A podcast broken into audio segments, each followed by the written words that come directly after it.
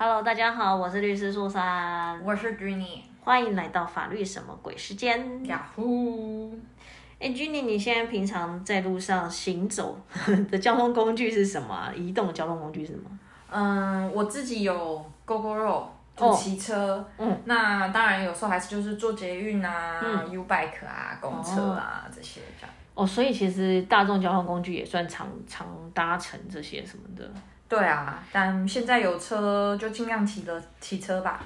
哎，但骑车真的要小心哎！我之前曾经我搭大众交通工具啦，但是我曾经有在路上看过很可怕的车祸，真的就是我坐在公车上，但是我那时候看到的一个车祸，真的就是两车擦撞，而且好像都是摩托车吧，还是一台摩托车跟一台汽车忘了，然后。那个驾驶是当场狙狙了，你看到的真的好而且而且我看到的不是当场狙狙，我看到的是就是脑袋瓜破掉流出来的东西在地板上，是不是很可怕？而且那时候那个新那个车祸真的还上新闻，然后真的蛮严重的。对，然后我算是有幸嘛，反正我就是真的好像有看到就是流出来的东西。确实，我在骑车的路途当中，真的蛮常看到。机车的车祸大大小小都有这样子。其实我觉得不止机车啦，真的，其实现在开车就是也常常会有一些车祸，而且我觉得现在驾驶好多驾驶都奇奇怪怪的，就是比如说都要转弯了还不打灯，转过去才打灯，然后就 hello hello，道路教育很重要哎，真的。然后我们自己在我们家停车场还有遇过那种，就是前面的那一台车就看到。就是有车子出来，然后，那你就是稍微后退嘛。那你就算后退，你应该也会慢慢后退，因为你后面有车嘛。但我们前面那台车就超强，它就立马很快的后退，然后就撞到我们的车。停车场车祸也是无言了。对，然后你就会觉得很傻眼，就是你为何就是要如此快速的后退？你为什么不能慢慢的后退？对，嗯，大家。要维持一定的注意力啊，就是反正现在车祸真的各种类型，大大小小的都非常常发生。但是我觉得要来跟大家聊，虽然说车会车祸真的很常发生，可是有一种情形我们还是蛮常被人家问到，因为好像网络上的资源比较没有那么多。那是不是常常被问到那个网络上资源又不多，那大家要怎么办呢？对，所以就要认真听这一集。好，就是有一种情形，就是今天可能我有车子，但是我借你去开，或是你借你去骑，然后你发生了车祸。好，对，这个情形蛮常发生的。那这种情形有时候还会再加一个情形，就是你没有驾照。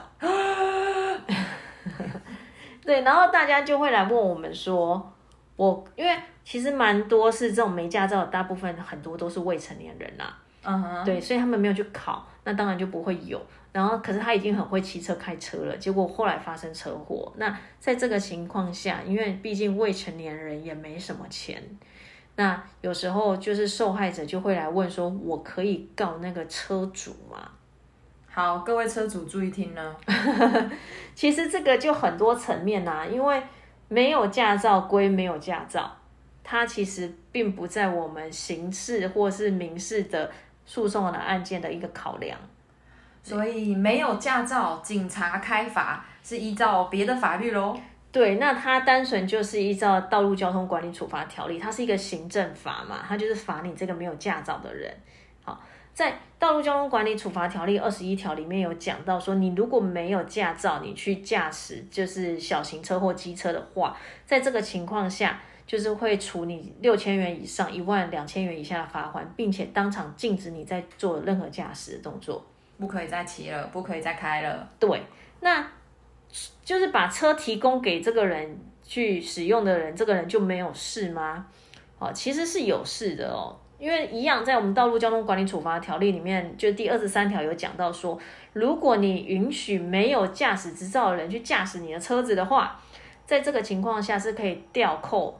就是这个车主的驾驶执照三个月的哦，所以你的驾照会出事，你就不能再驾驶你的交通工具喽。你在这一段期间被吊扣的期间还驾车的话，你就是无照驾驶，被再罚一次。对，所以其实这个单纯我们先把就是无照驾驶这件事情，它是行政罚，它可能会有的处罚，我们先讲出来。好，那再来就是因为今天有一个人他骑车骑了别人的车或开了别人车发生车祸，这个时候呢？在我们的刑事或民事诉讼要怎么去认定？刑事来讲，我今天没有驾驶执照，我没有驾照，我骑车开车撞伤了人，那是我做的事情，这跟车主没有关系。嗯，那我们刑法处罚的是行为人，所以我是那个行为人，所以就是只能处罚我。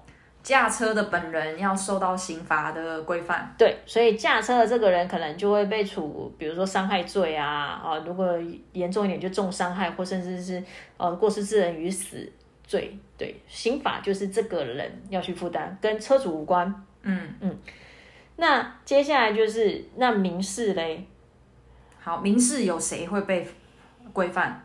民事在这个部分请求损害赔偿，一定是行为人有嘛，因为是我。开车或骑车撞到人，所以我是那个直接行为人，造成人家损害的，所以我一定有也会被告，一定有这个责任。对，行为人本人也可以就是被民事损害赔偿请求。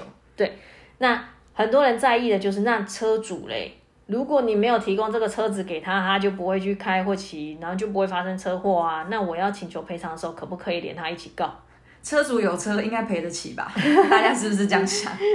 可以哦，可以连他一起告。好，在这个情况下，有些情形就我们会认为说他有一个共同侵权的行为啦，所以也可以找他一起来请求损害赔偿。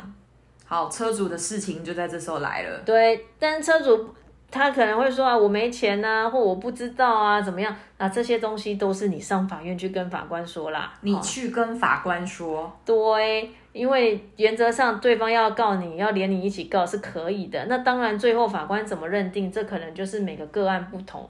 但是如果真的要把车主一起扯下来，绝对不要忘记，就是在民事损害赔偿诉讼当中就可以去做这件事啦。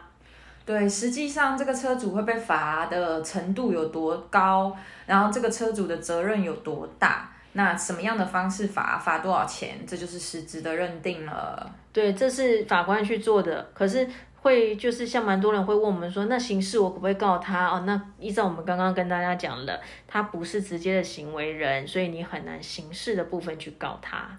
好，对，要帮他逐一厘清啦。那真的我自己蛮常遇到，真的很多都是未成年人居多啦。嗯，就是因为没有去考驾照啦，所以才会有这些问题发生。但是我一再讲，没驾照就是没驾照，那个是行政法的问题，这跟刑法或是民事损害赔偿应应不应该加重或是怎么样，那都是另外一回事。对，因为道路交通处罚管理条例，他们就有一一些跟驾照或者是就是道路交通的安全有关的规定，或者是。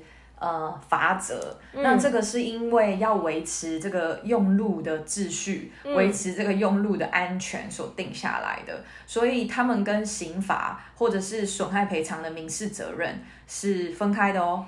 对。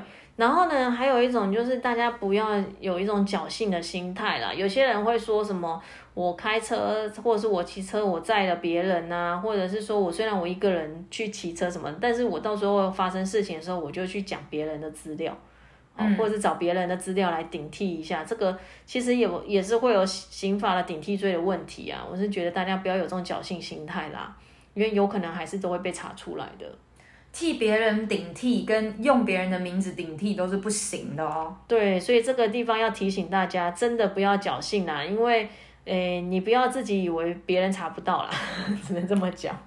对，有一天可能是翻脸啦，还是你被查到的时候，跟你的自己的权益有损害的时候，这些事情就要浮上台面了。没错。啊，这个就是我们今天想要跟大家分享的一个算是小知识吧，因为其实算是现在生活中蛮常遇到，只是大家真的要去 Google 的时候比较难去特定找到相关资料啦。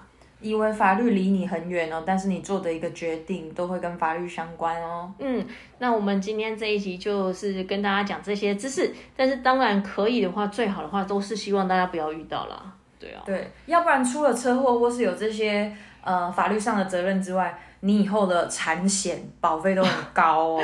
真的，而且真的要奉劝大家，就是如果有车的时候保保险，一定要就是慎重考虑到底要保哪一级的啦，真的。嗯，嗯，好啦，那我们今天这一集就这样子，也算是蛮生活的小常识啦，对，但是希望不要有用到的一天，各位行车平安，真的平平安安、健健康康哦，哈，大家拜拜，拜拜。